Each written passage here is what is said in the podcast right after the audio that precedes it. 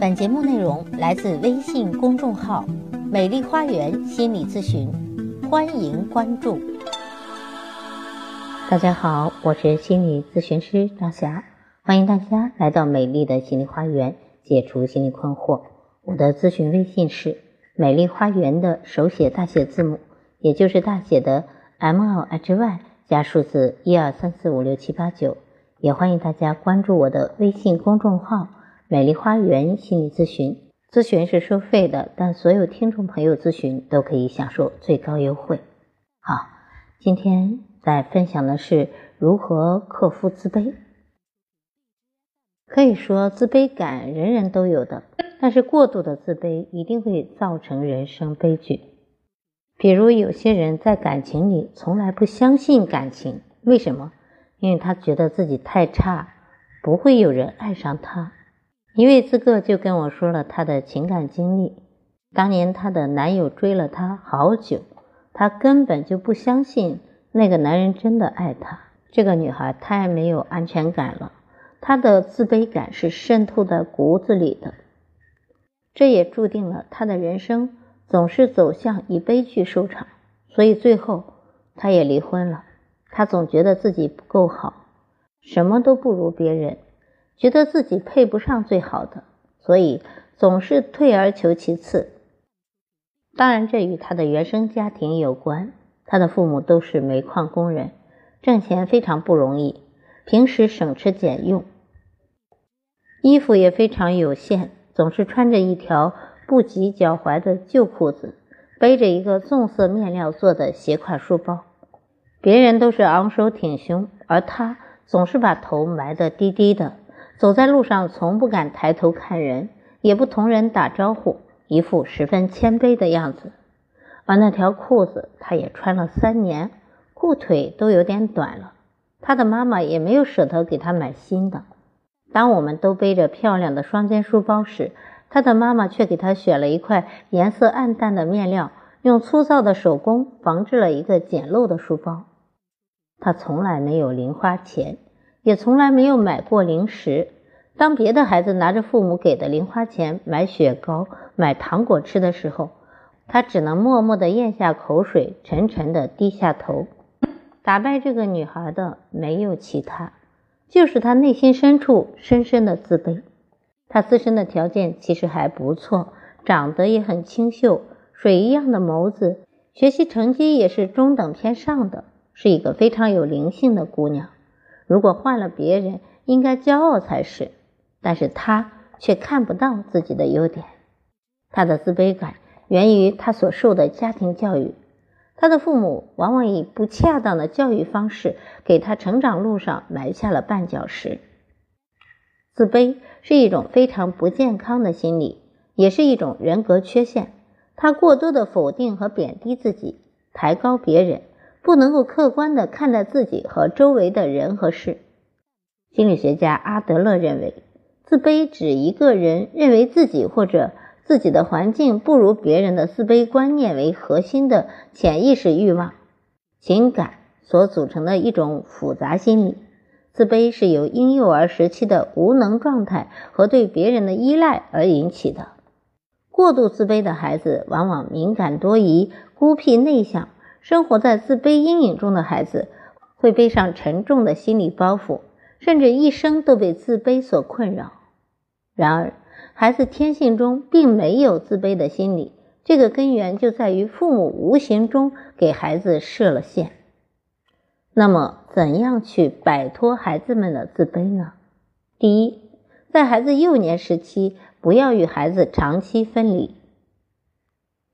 心理学的研究已经证实，不少心理问题都是早年生活中的症结，自卑作为一种消极心态也不例外。有的父母在孩子小的时候，为了工作、为了事业，迫于生计，选择把孩子交给老人带，长期与孩子分离，慢慢的，在孩子的内心就会非常的缺乏安全感，处于恐惧和绝望的状态。孩子会觉得，为什么别的孩子有父母在身边，而世界上最爱我的那两个人，他们都可以丢下我去忙别的事，那我一定是不重要的，我还能信任谁呢？想让孩子树立自信，克服自卑，不要经常的数落和打压孩子。年幼的孩子其实心智发育还不成熟，没有自我评价意识和自我认知的能力，对自己的认知和判断往往来自于成人的评价。有的父母经常数落孩子笨、蠢，像一头猪，嫌弃孩子没有出息，什么都干不好。当孩子渴望得到父母的肯定和鼓励的时候，父母往往却是打压孩子。他们认为只有这样才能够让孩子更努力。时间久了，这些负面的心理暗示就会成为长在孩子身上的标签，孩子就会认为自己一定是不够好的那一个。想让孩子不自卑，也不要在孩子面前哭穷。正如前面提到的那位女性朋友，她之所以自卑，其实和她的父母给了她贫穷的限制非常有关。她的家庭也并非贫穷到买不起一件得体的衣服，买不到一条裤子和一个合适的书包，但是她的父母却不给她买，让他始终抬不起头来。当然，我们提倡培养孩子节俭的好习惯，但是任何事情。如果没有把握好限度，都会过犹不及。我记得我有一位咨客朋友，他说他总是爱买鞋子，那为什么呢？就是因为他在小学的时候，他妈妈总是给他穿一些不合适的鞋子，嗯，那那些鞋子是很廉价、很便宜的。当时呢，妈妈没有钱啊，为了节约就买这种不太合适的鞋子。她本身是个小女孩。但这些鞋子看上去就像男孩的，所以她当时得到了班里男孩的嘲笑。从此之后，这对他影响挺大。到到现在，他就一直买鞋，好像在补偿当年那个缺失的自己。所以可见，家长的一个小小的行为就可能影响到孩子。那么，我们不想让孩子自卑的话。尽量的让他跟其他的孩子不要有太多差距吧，啊，那么第四点，想让孩子不自卑，就不要给孩子树立过高的要求，因为达不到，他自然会觉得自己不行。有的父母属于高级知识分子或者事业有成，天生好胜，对孩子的要求就会特别高，希望孩子能够有一个好的起点，但是孩子长期处于高压之下。一旦达不到父母的要求，就会认为是自己不够好，产生自卑感。第五，要想让孩子不自卑，不要总拿着别人的优点和孩子比较，也就是不要总提别人家的孩子，你的孩子也是有优点的，因为每个人都是不完美的，都有自己的优缺点。有的父母总爱说：“你看看人家谁谁谁家的孩子如何如何听话。”如何如何懂事，成绩如何如何？你再看看你自己，这些话是很伤害孩子的。而这一类父母往往看不到自己孩子的优点，看不到孩子自己的努力，极大的挫伤了孩子的自尊心，让孩子觉得自己再怎么努力也不如别人家的孩子，再怎么努力，父母也不会满意。第六，要想让孩子不自卑。就不要做事事包办控制的父母。有的父母除了学习，任何家务都不让孩子参与，这就剥夺了孩子承担家庭责任的机会，让孩子的内心没有价值感和归属感，出现了高分低能的现象。有的没有让孩子学会在社会上生存的技能啊，比如任何事都替孩子决定啊，不让他决定，就说你只管学习就行了。这就造成了很多同学一些最基本的生存技能都没有，比如有一位同学在学校里连被子都不会叠，总是让人哭笑不得，最后成了全班的笑话。他也因此非常的自卑。如今都奔四的人了，还没有结婚，孤独的飘在北京，也没有结婚。那么这就是因为他的父母太过于包办了。其实如果他的父母不那么控制，不那么包办。我相信他不会因为自卑而耽误自己这么久。